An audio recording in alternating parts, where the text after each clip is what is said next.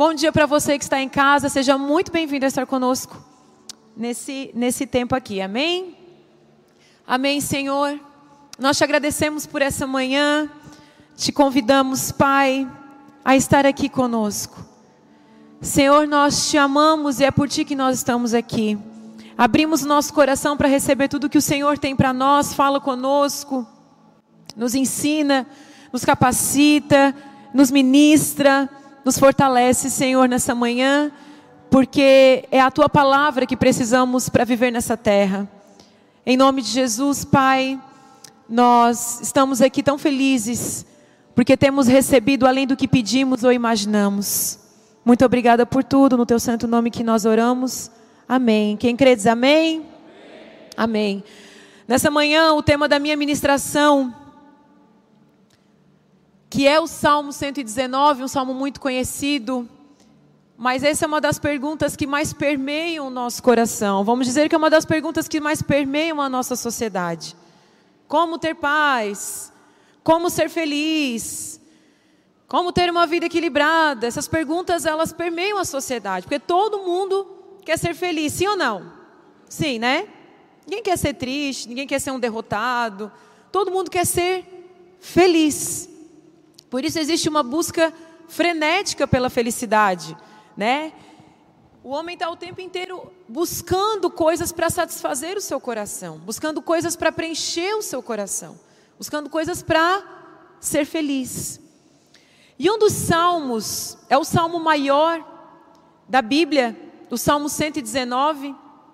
Leia, né? Se empenha ler esse salmo, ele tem apenas 176 versículos. De repente você está aí num, num dia, num sábado, sem fazer nada, vou ler Salmo, vou ler os 176 versículos de Salmo. Você vai ser poderosamente enriquecido. Mas eu prometo para vocês que vou ler apenas as duas primeiras partes, tá? Amém, queridos? Nós poderíamos fazer um dia assim, ó. Eu estava lendo um livro esses dias que diz que um pastor. Não, não estava lendo um livro, estava ouvindo uma ministração que ele disse assim: teve um pastor de uma grande igreja dia ele subiu no púlpito e ele disse assim: Hoje vocês vão abrir Mateus, Sermão do Monte, Mateus 5? Sermão do Monte, Mateus 5, né? Ele disse: Abre Mateus 5. Hoje nós vamos ler o Sermão do Monte. Aí todo mundo leu o Sermão do Monte, ele fechou a Bíblia. Amém, queridos. Estão todos despedidos na paz e na graça de Jesus, porque essa era a palavra. Vocês têm que saber o Sermão do Monte de cor. E Salmo 119, ele é um salmo do ponto de vista bíblico, ele tem um valor impressionante de devoção e espiritualidade. Ele é um salmo muito, muito importante. Primeiro, porque ele é um salmo acróstico. O que, que isso quer dizer? Você vai encontrar alguns, uh, alguns salmos, alguns salmos poéticos. Eles são acrósticos porque eles vêm de uma linha de. Eles iniciam com uma mesma letra. Se você está com a sua Bíblia na mão, por isso que é importante você vir com a Bíblia na mão, você vai ver que não vai aparecer aqui para vocês que ele é dividido pelo alfabeto é, hebreu, né, hebraico. Então você vai ver que ele é, são de oito, tudo em oito em oito versículos. Então ele vai ter o Aleph, Bet, Bet, né? Gimel, Dalet. Ele é todo dividido de oito em oito versículos pelo alfabeto hebraico. Por quê? Que esse salmo acróstico ele é dividido até o seu último versículo, de oito em oito versículos, dentro do alfabeto hebraico. Por que, que ele é dividido dessa forma? Esse salmo ele é tão importante que o salmista, e é desconhecido o autor desse salmo, poderia ser Esdras ou Daniel, não se sabe o autor, o escritor desse salmo.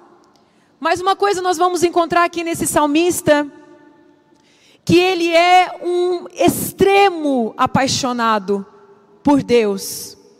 Você vai ver paixão em cada palavra desse salmo. Mas por que, que ele divide esse salmo dessa maneira? Por que, que ele faz essa divisão? Porque ele quer que quem leia esse salmo decore esse salmo. As crianças hebreias, também as gregas, você vai ver que muitas obras gregas, as crianças tinham que decorar, assim como nós, quando estudamos no colégio, temos que decorar as coisas lá do colégio que a gente não gosta, o professor manda a gente decorar, tem que decorar, sim ou não? Mesma coisa, então as, as crianças gregas, hebreias, elas tinham que decorar esse salmo, ele foi feito para ser decorado. Ele foi feito para ser memorizado. O tamanho da importância que o autor desse salmo, ele quer nos mostrar, ele quer nos ensinar o tamanho do poder que esse salmo aqui tem. Ele tem uma configuração de memorização. Ele nos ensina a importância de decorarmos, memorizarmos a palavra, guardando-a para aplicá-la em nossa vida. Tá ali, ó, ele nos ensina a importância de decorarmos. E é nessa manhã que eu vou falar sobre isso. Sobre a importância de decorar, sobre a importância de memorizar a palavra de Deus. Vocês estão comigo aqui nessa manhã? No primeiro dia que o Rob ministrou, quem esteve aqui, quem não esteve, assista. Quem esteve aqui, eu quero dar os parabéns, porque você recebeu tanto conteúdo poderoso sobre a sua vida. Rob falou sobre você promover o bem. Depois eu falei sobre você tirar o mal, afasta o mal que tem no seu coração. Opa! O irmão do chimarrão, né? Caiu a, a garrafinha do chimarrão. E aí, vem uma sequência onde o Ramon falando sobre a bússola o tempo inteiro. Tudo isso quer nos ensinar algo. Nós precisamos saber a palavra. Nós precisamos decorar a palavra. Nós precisamos memorizar a palavra. Nós precisamos saber a palavra. Não só vir à igreja, mas saber citá-la. Saber usá-la nos nossos dias. Nós não vamos poder usar a palavra se a gente não conhecê-la, se a gente não decorar, se a gente não memorizar a palavra de Deus. A palavra decorar quer dizer trazer para o coração. Ó, a palavra decorar quer dizer trazer para o coração. Decorar no sentido de guardar de memória, vem do latim cor, coração, pois pensava que este era o órgão da memória. Então a palavra decorar, a palavra decorar de decorar ambiente, ela vem do latim decorare essa palavra decorar quer trazer para o coração. Você saber o que está escrito. E você trazer o que está escrito para dentro do seu coração. A importância de um cristão saber na ponta da língua aquilo que ele precisa fazer para promover o bem, aquilo que ele precisa fazer para afastar o mal do seu coração aquilo que ele precisa fazer para ser um apaixonado pela palavra, aquilo que ele precisa fazer para que a palavra seja uma bússola, para que o amor seja uma bússola na sua vida. É tão profundo o que há em Salmo 119, que o autor ele gostaria que não só lêssemos, como decorássemos e memorizássemos o que está aqui, o que está escrito. E eu quero ler junto com vocês então Salmo 119, eu vou ler de 1 a 16. Como são felizes os íntegros, os que seguem a lei do Senhor. Olha, ele está falando, nós vamos, nós vamos, eu vou lendo com vocês e, vou, e nós vamos conversando sobre cada versículo. Olha só. Você está à busca da felicidade? Tem aquele, aquele filme do Will Smith, eu amo esse filme, ele fala A Procura da Felicidade. Sim ou não? Vocês já viram? Aquele filme, se eles botassem só o cara conhecendo Jesus, ia acabar o filme dizendo, ele achou a felicidade. Porque todo o filme ele fala sobre um sucesso financeiro. Ele era pobre ficou rico, encontrou a felicidade. Porque o mundo quer nos ensinar sobre isso. O mundo quer nos dizer: quando você tiver sucesso, quando você tiver dinheiro, quando você for uma pessoa bem-sucedida, o dinheiro que você tem na conta, e aí você é uma pessoa feliz. Porque toda pessoa bem-sucedida financeiramente, ela é feliz. E é por isso que os nossos pais empurram os filhos o tempo inteiro. Porque ah, meu, meu, meu, não quero que meu filho passe problemas, meu, meu filho passe dificuldade, ah, um filho vai estudar. É isso, lógico, né? Eu falo isso para meus filhos. Quero que eles sejam bem-sucedidos financeiramente. Mas nós deveríamos ensinar os nossos filhos muito mais a amar o Senhor do que ser bem-sucedido financeiramente. E aí ele fala como são felizes os íntegros, os que seguem a lei do Senhor. Como são felizes os que obedecem os seus preceitos e o buscam de todo o coração, não praticam mal e andam em seus caminhos. Tu nos encarregaste de seguir fielmente tuas ordens. Meu grande desejo é que minhas ações sempre reflitam teus decretos. Olha que lindo isso aqui, versículo 5. O meu grande desejo é que minhas ações sempre reflitam os teus decretos. Então não ficarei envergonhado quando meditar em todos os teus mandamentos. Eu te darei graças por viver corretamente à medida que aprender teus justos estatutos. Obedecerei os teus decretos, por favor, não desista de mim. Olha o desespero, olha a paixão do coração desse, desse autor, desse escritor. Há um desespero na sua alma, falando: Senhor, não desista de mim. Porque ele está querendo dizer para o Senhor: nós somos fracos, nós dependemos da tua presença, nós dependemos da tua palavra, nós dependemos do teu ensino, nós dependemos da tua misericórdia. E quando nós estamos enfraquecendo, esse deve ser o clamor do nosso coração: Senhor, não desista de mim. Como pode o jovem se manter puro? Aqui está uma das características que revela um pouco desse escritor. Quem sabe ele era um jovem, né? Porque como pode um jovem se manter puro? Aí ele responde: obedecendo a tua palavra. Simples. De todo o meu coração te busquei, não permitas que eu me desvie dos teus mandamentos. Guardei a tua palavra em meu coração para não pecar contra ti. Eu te louvo, ó Senhor, ensina-me teus decretos. Recitei em voz alta todos os estatutos que nos deste. Alegrei-me com o caminho apontado por teus preceitos, tanto quanto em muitas riquezas. Meditarei em tuas ordens e refletirei sobre teus caminhos. Terei prazer. Olha que poderosa palavra. Fala assim: prazer. Prazer, não obrigação. Terei prazer em teus decretos e não me esquecerei de tua palavra. O nome do, do autor não é revelado, mas nós conhecemos o coração dessa pessoa que escreve esse salmo de uma pessoa apaixonada pelo Senhor e pela palavra dele. Porque aquilo que falamos, nós poderíamos medir a sua paixão pelo Senhor, nós poderíamos medir a sua paixão pela palavra, se parássemos para ouvir as suas orações, se parássemos para ouvir aquilo que sai da sua boca, aquilo que queima no seu coração é refletido por aquilo que você fala. Quando você fala, as pessoas ao seu redor, elas sabem o que queima no seu coração, o que flui do seu coração.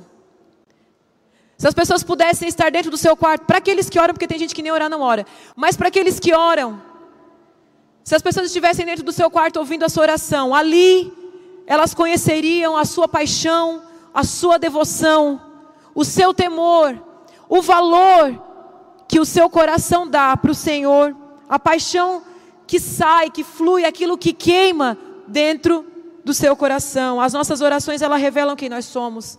As nossas orações, elas revelam a nossa fé. As nossas orações, elas revelam as nossas intenções.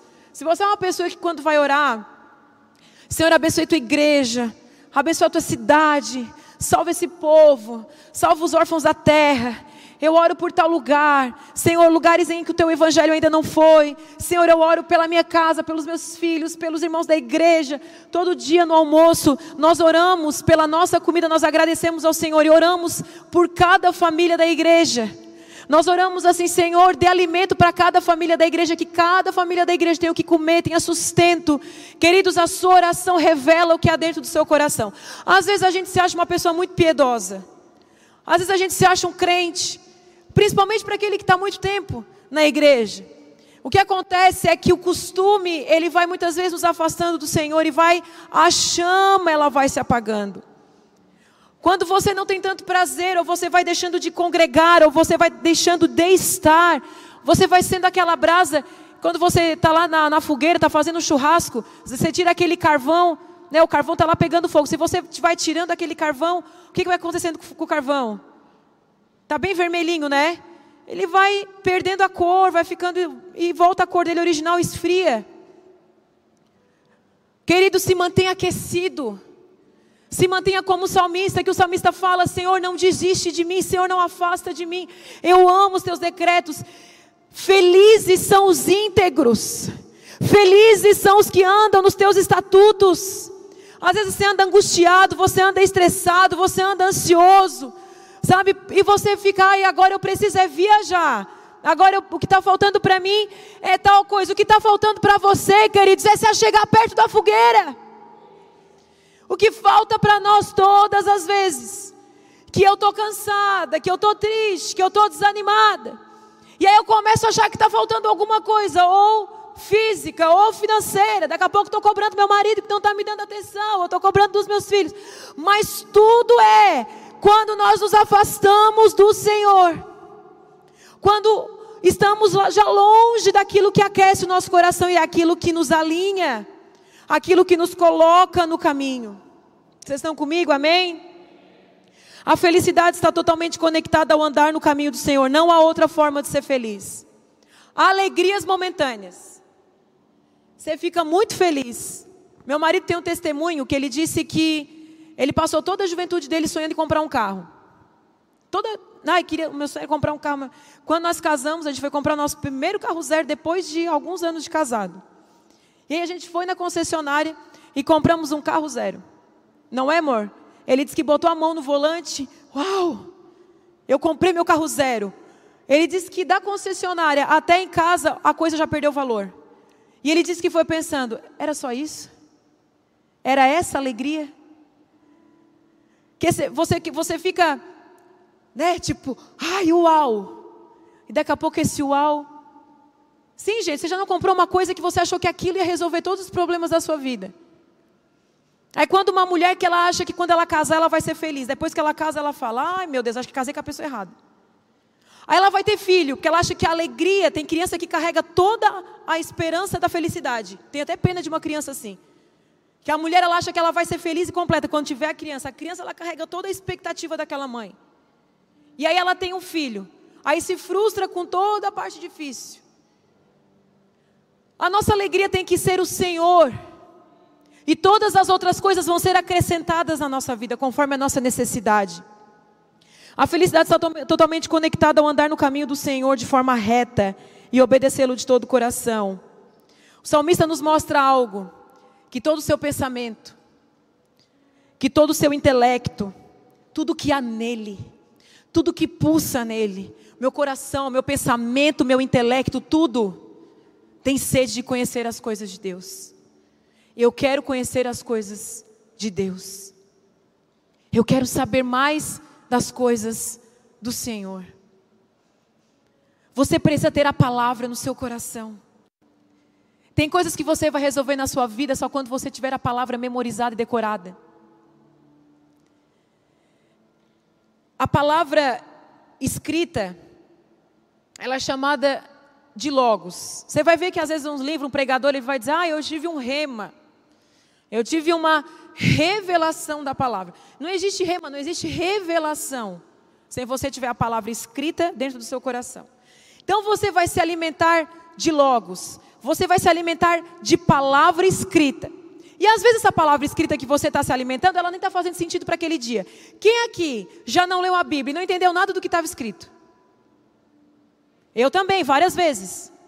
Eu tive a bênção, a graça de, de morar na casa do pastor.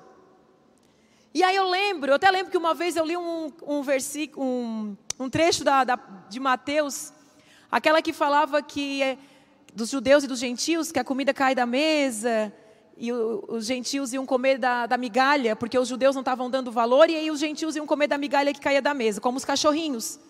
Eu li aquilo assim mais de 30 vezes, eu disse, não, Deus não está chamando a gente de cachorro. E eu disse, não, isso aqui Deus não está chamando, eu, eu não entendia. Aí eu fui lá eu disse, seu pai, me explica que eu não estou entendendo. Aí ele sentou com toda a paciência do mundo. Pastor, tem paciência? Quem? Ah, eu tenho dúvida. Senta, pastor Edinho vai para cá a tarde explicando para você a Bíblia. Aí ele pegou e falou e foi me explicando. Eu disse, ah, entendi. Então tem horas que você não vai entender. Tem horas que a palavra não vai fazer sentido para você naquele dia. Mas você está trazendo um estoque para dentro do seu coração. Você está estocando logo a palavra escrita. Vai chegar um dia que você vai precisar da palavra. Vai chegar um dia que você vai precisar de um rema vai chegar um dia que você vai precisar de uma revelação para você tratar de um assunto, cuidar de um assunto, para você ser liberto de algo, para você conseguir algo. Chegou um problema na sua vida, chegou algo na sua vida. Você vai precisar saber a palavra para saber lidar com aquela situação. Sabe o que, que acontece? Seu coração está cheio de estoque de palavra escrita. Você vai saber fazer a coisa da maneira certa. É isso. De maneira resumida, é isso. É como se a sua dispensa tivesse cheio de comida e você fosse fazer um bolo, para aquele dia que você vai fazer Um bolo de chocolate, você vai precisar de trigo, Nescau, ovo. Esses dias eu fui fazer um bolo. E aí eu boto tudo em cima da pia. Botei tudo em cima da pia, o que, que eu não tinha? Não tinha fermento. O que, que aconteceu? Eu não fiz o bolo. O seu estoque, a sua dispensa tem que estar tá cheia da palavra de Deus.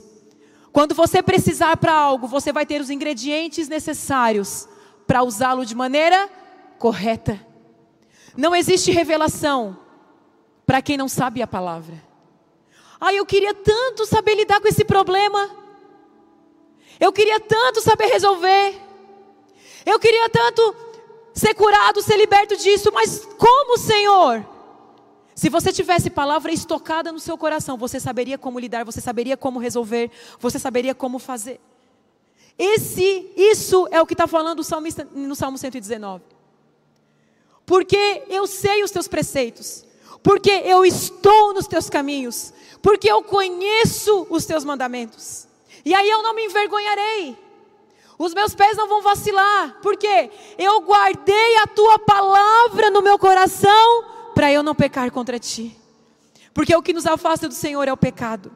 O que nos afasta do Senhor. Às vezes a gente acha, ah, eu sou, eu sou cristão, porque eu não mato, eu não roubo e um outro pecadão aí.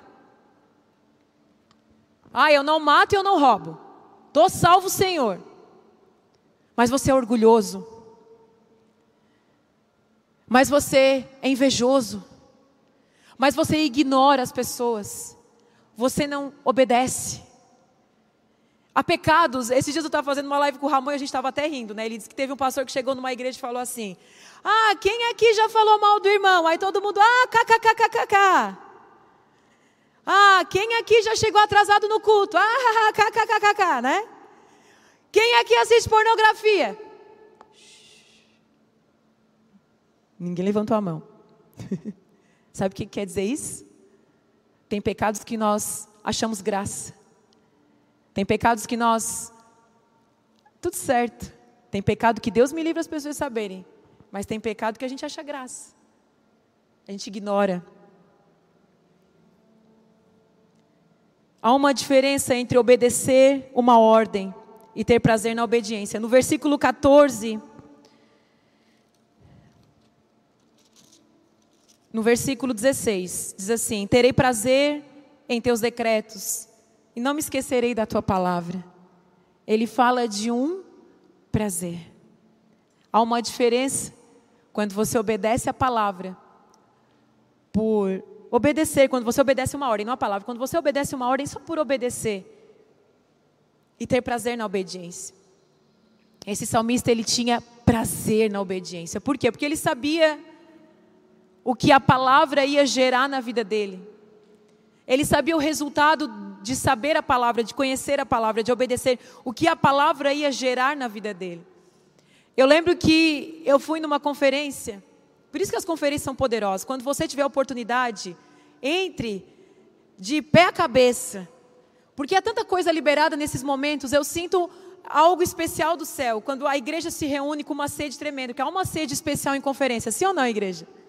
Tem, né? A pessoa já vem feliz, já vem com a camiseta, já vem preparado, porque sabe que o Senhor está liberando uma porção diferente. E quem perdeu, só lamento. Porque é como no, no deserto, o maná era liberado para aquele dia. O maná de ontem foi ontem, tem algo novo para você hoje. Então você tem que viver todos os dias. Queridos, eu não lembro o que eu comi semana passada. Se você me perguntar assim, Cris, há 15 dias atrás, o que, que você comeu? Eu vou dizer, não sei. Mas aquela comida dos 15 dias me trouxe até aqui. Então você vai dizendo assim, ai, para que tudo isso? Para que aquela palavra? Para que ir no culto? Aquela palavra que você se alimentou há dois meses atrás, ela te trouxe até aqui, ela te fortaleceu até aqui. Então não ignore aquilo que Deus está derramando sobre a sua vida. Queira estar debaixo da nuvem. E aí eu fui nessa conferência. E essa conferência teve um casal que ministrou. Foi assim um marco na minha vida. E ele, esse casal até já veio ministrar aqui. Ele era um marine e na guerra do Afeganistão, ele pisou numa bomba. No que ele pisou a bomba, ele perdeu as duas pernas e o braço esquerdo. Eu sei que muitas pessoas estiveram na nossa conferência. A gente trouxe eles há uns três anos atrás, né, para ministrar aqui. Mas eu ouvi, a primeira vez que eu vi eles foi ministrar lá numa conferência do Chile. E aí tinha um momento que ele ministrou porque ele pisou nessa bomba, estourou, perdeu as duas pernas, e ele veio ministrar aqui, né? Sem as duas pernas e com o braço, ministrando a palavra. Mas ele ministrou a palavra. Mas quando a esposa dele abriu a boca para falar, irmãos do céu, eu não chorava, eu gritava com a cara no chão. Porque era um momento da minha vida que, que eu estava assim, o fogo apagado. Sabe a chama? Você está no seu ministério, você está no chamado. Eu estava assim, ai, com o meu fogo apagado, com a minha chama apagada. Muito frustrada, cansada, não sei.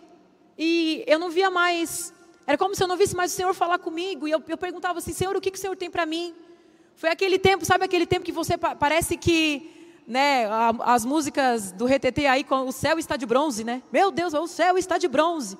Então, é esse período da vida. Que parece que o céu está de bronze. Mas são os melhores tempos da nossa vida. Porque é o tempo que a gente mais busca o Senhor. Então, era o tempo que parecia que o céu estava de bronze na minha vida. E ela começou a falar de tudo aquilo que o Senhor fez na vida deles. E teve um momento, inclusive, que aquele homem sem perna e sem braço, ele fala: Eu estou vivendo os melhores dias da minha vida. Mas ela falou algo interessante que marcou meu coração. Ela disse que durante toda a infância dela, a mãe dela fazia ela decorar versículos bíblicos. Toda a infância dela, a mãe dela fazia ela decorar versículos bíblicos. E ela falava, e eu chata, dizia: Ai que saco, para que, que eu estou decorando isso? Eu nunca vou usar para a minha vida. Eu nem sei o que, que isso significa. E ela passou toda a infância e toda a adolescência. A mãe dela sentava todos os dias e fazia ela decorar versículos bíblicos. Ela disse que quando ela estava no hospital, com o marido dela sem as duas pernas e sem um braço, sem expectativa de vida, com inúmeras cirurgias, ela ficou meses dentro de um hospital e ela disse que não podia ser fraca na frente dele, ela não podia chorar na frente do marido. E ela disse que entrava no banheiro e ela dizia: Tudo posso naquele que me fortalece. Ainda que eu ande pelo vale da sombra da morte, mal nenhum eu temerei, porque tu estás comigo.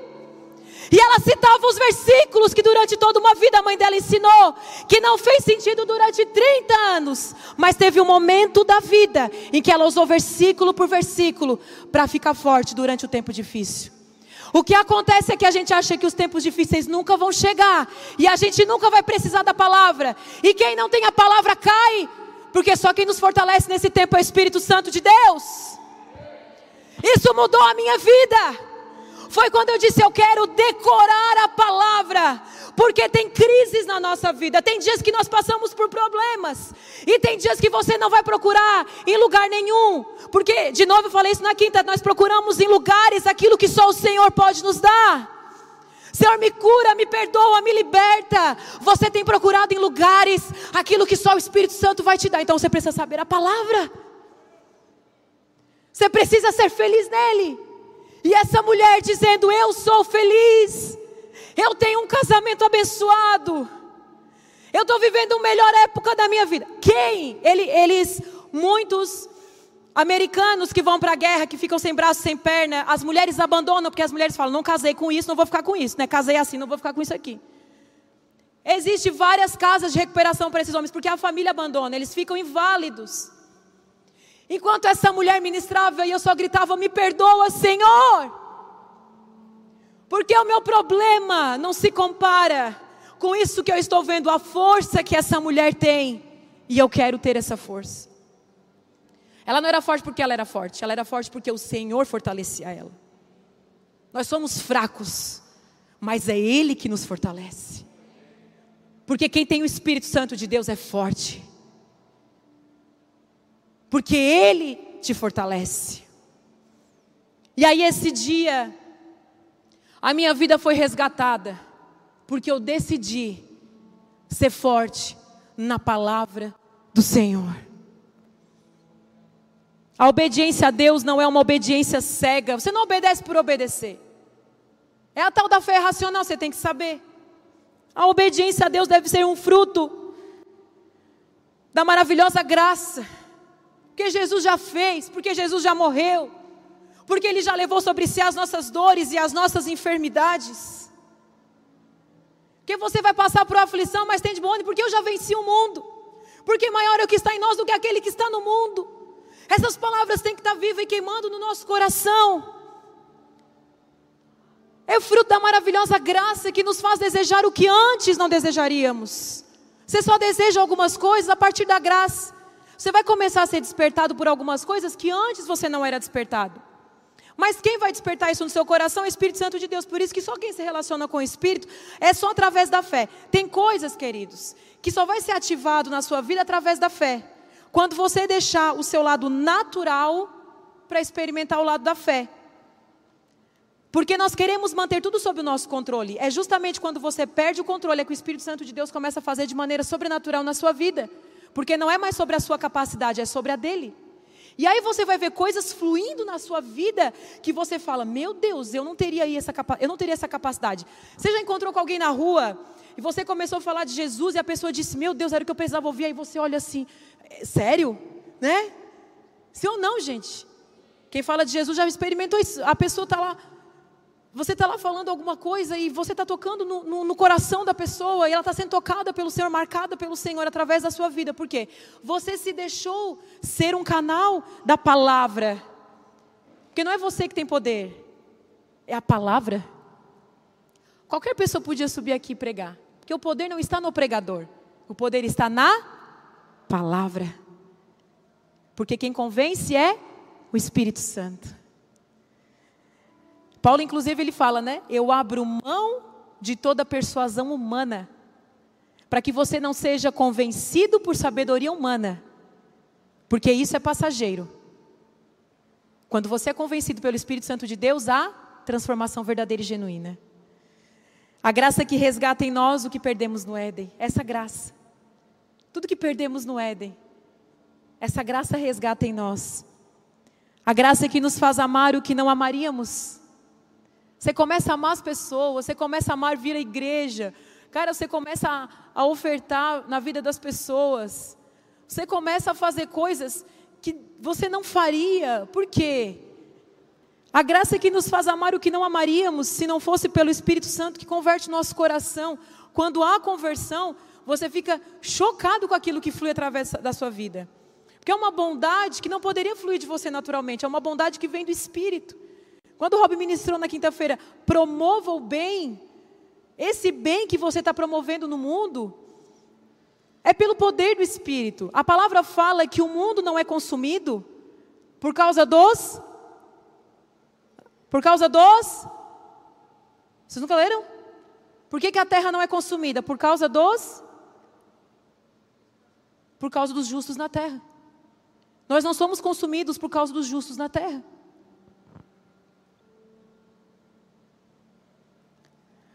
Quando nosso coração deseja a palavra de Deus, ele já encontrou a graça redentora.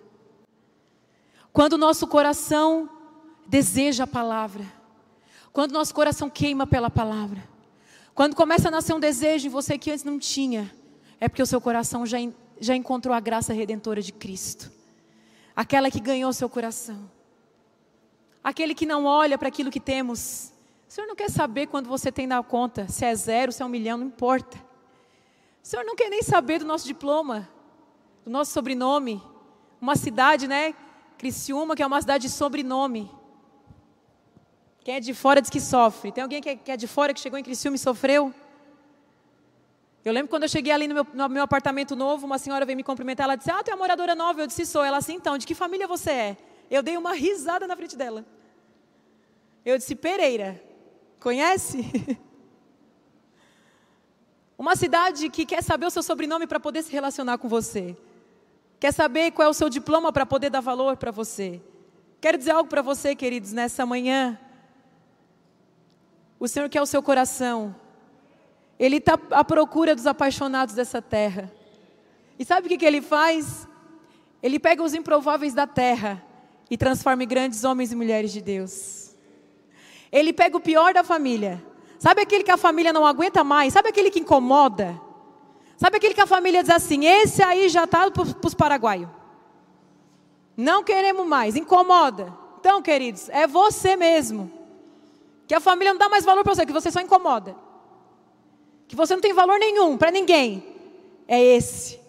Os improváveis da terra, que são os mais felizes porque reconhece a sua dependência. A banda pode vir. Nessa manhã o Senhor está marcando o seu coração para dizer que você é uma pessoa feliz quando guarda a palavra no seu coração. Quando guarda a palavra para não pecar contra o Senhor. Você é feliz quando você é íntegro. Você é feliz quando quer andar em retidão. Quando você casa, para fazer valer a pena esse casamento. Quando você tem filhos, para fazer essa paternidade valer a pena. Quando você trabalha, porque lá no seu trabalho, você está servindo as pessoas, você está amando as pessoas com aquilo que você faz.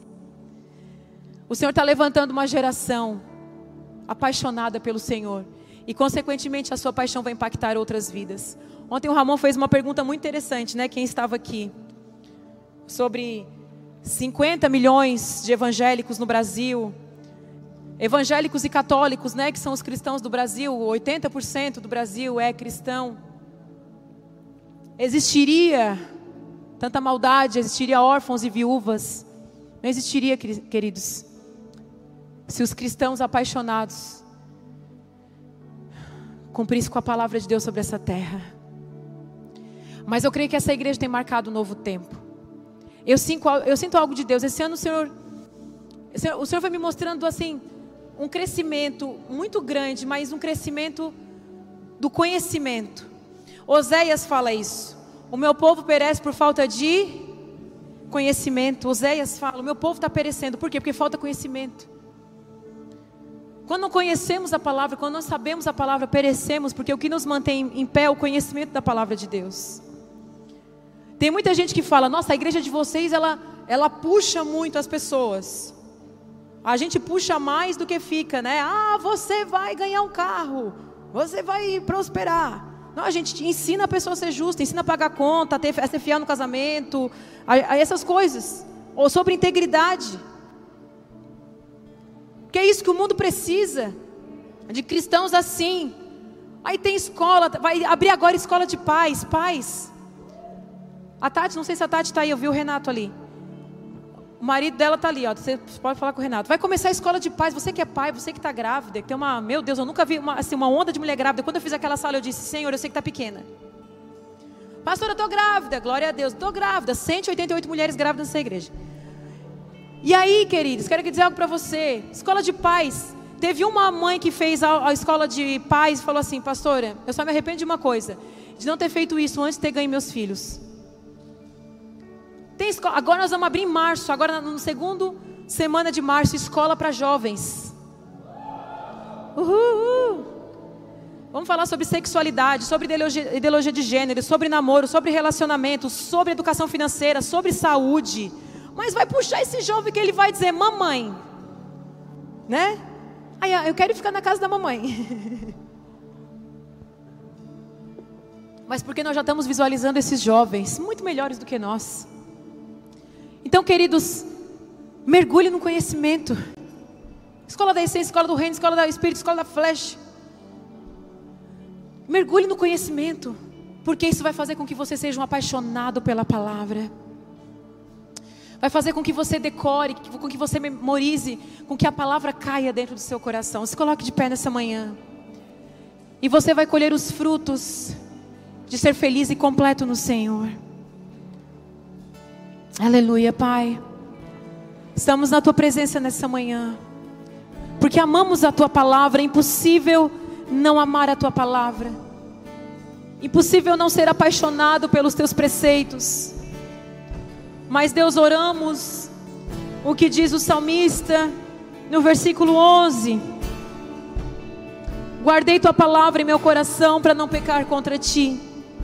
Fala isso, Senhor, eu quero guardar a tua palavra no meu coração. Fale, é uma declaração de amor. Fale isso, Senhor, que eu guarde a tua palavra no meu coração para eu não pecar contra ti, para eu não me afastar da tua presença. Que o seu coração queime pela presença do Senhor. Faça a sua própria oração. Você é livre, ore. O Senhor está aqui para te ouvir. Que você seja conduzido pelo Espírito. Em nome de Jesus. Aleluia. Se ter você. Faça a sua oração. Você vai me encontrar. Aqui. Entregue o seu coração para o Senhor nessa manhã. Você só ganha. Você só ganha. Quando você é um apaixonado. Você só ganha quando tem a palavra você vai me cravada no coração. encontrar. Aleluia. Sou capaz. Sem ter você, Jesus. Você, você vai me encontrar aqui. Aleluia. Há uma unção de resgate nessa Quero manhã. Você, Há uma unção de resgate. Você que está frio, afastado. O Senhor está te resgatando nessa manhã. Minuto fui abandonado. Aleluia. O Senhor está aqui, o Senhor está aqui. O Senhor está aqui. Vem, Santo Espírito, move os ossos secos. O Senhor está aqui. Aquilo que está seco, o Senhor está dando vida. Aqui. Aquilo que está seco, o Senhor está dando vida. O que está seco no seu coração. O Senhor está aqui. O Senhor está aqui. Vem, Santo Espírito, move os ossos secos.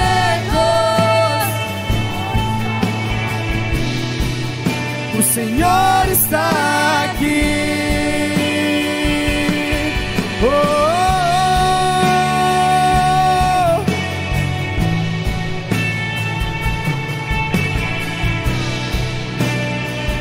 Aleluia. Quando o povo de Israel estava sofrendo, Deus dá uma visão, que é essa música aqui, ó, Deus dá uma visão pro profeta. Ele diz: Eu vou te levar um vale de ossos secos. Eu quero que você olhe o vale desses ossos secos. E o que que você está vendo? O que que você vê? O que que eu posso fazer nesse lugar? E aí o profeta diz: Senhor, tu pode fazer todas as coisas. E aí o profeta começa a ver o espírito entrando nos ossos, a carne se formando nos ossos. E desses ossos secos ele vê um grande exército se levantar. Nessa manhã, o Senhor está levantando os ossos secos. Ele está soprando o espírito de vida em você. Ele está colocando uma nova vestimenta sobre a sua vida. E Ele está te levantando como um exército. Como um exército. E Ele está te dando vida nessa manhã. Aquilo que estava morto, ossos secos, a vida em você. Pelo poder do Espírito. Aleluia. O Senhor está aqui, o Senhor está aqui. Nem por um minuto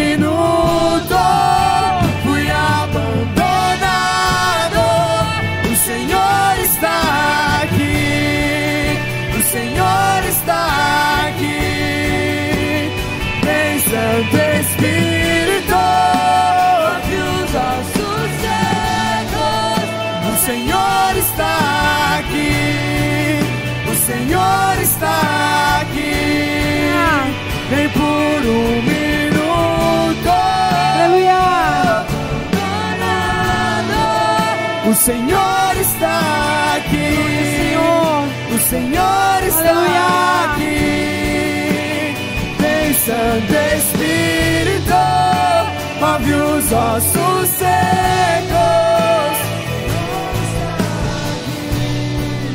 O Senhor está aqui. Aleluia.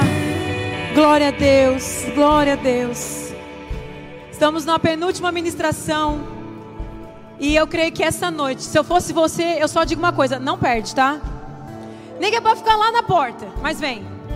Porque eu tava vindo, eu e o Rob, nós estava vindo hoje de manhã. É isso? Que nós já falamos que hoje ia ser um fogo, né? Tava declarando já. Hoje pela manhã. Vai ser o quê? A Cassiane que lute, né? Isso aí.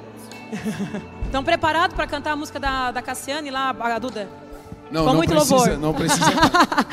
Mas, precisa queridos, deixa eu só dar um recado para as mulheres. Quinta-feira que vem, nós temos elas. Então, assim, em janeiro, os homens que lutem para bater as nossas metas, tá? Nós estamos à frente. Não, Sim. nós estamos à frente. Agora, ah, é. nós batemos em janeiro o recorde, ou recorde, né? De mulheres. Então, assim, fevereiro tem que ser mais ainda. Mas eu nunca vi, no mínimo, 70 mulheres 5 horas da manhã nessa igreja. Perdi. Um dia vai chegar. Um dia vai chegar. Não. Eu quero lançar um desafio, baby. Hoje à noite é o nosso último período. Deus trouxe uma palavra ao meu coração. Mas a gente estava conversando mesmo. E final, final de conferência tem que ter. Tem que ter, meu irmão. Tem que ter uma ambulânciazinha. Uh, tem que ter um negocinho. Então, eu quero que você venha, mas assim eu não quero cadeira vazia.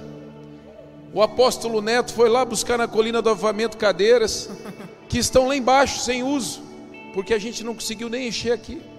Eu quero que você venha, eu quero que você convoque, eu quero que você traga pessoas, chame teu GC, convide pessoas para estar conosco. Casa cheia, casa cheia.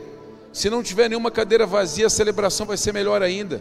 Quem sabe aí o neto vem aqui sim, a gente faz flexão para vocês, né? Mas eu quero desafiar você a vir e a trazer pessoas.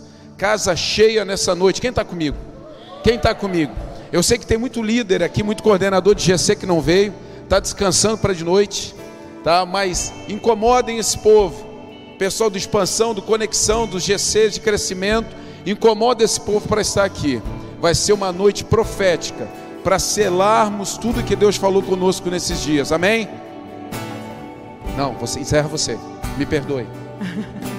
Levante a sua mão para o alto. Obrigada, Senhor, por essa manhã. Guarda a tua igreja. Guardamos a tua palavra no nosso coração.